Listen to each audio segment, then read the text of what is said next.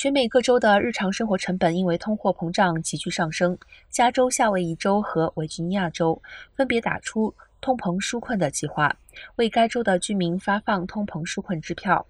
加州也于十月初开始陆续发放中产阶级退税 （MCTR） 支票，但有些居民尚未收到。众议员以及加州税务局 （FTB） 近期公布了详细的发放时间，表示发放支票与民众姓氏字母顺序有关。符合条件的民众将在今年十月至明年一月之间收到补助金。FTB 重申，符合条件的民众为在二零二一年十月十五日前已经提交二零二零年纳税申请表。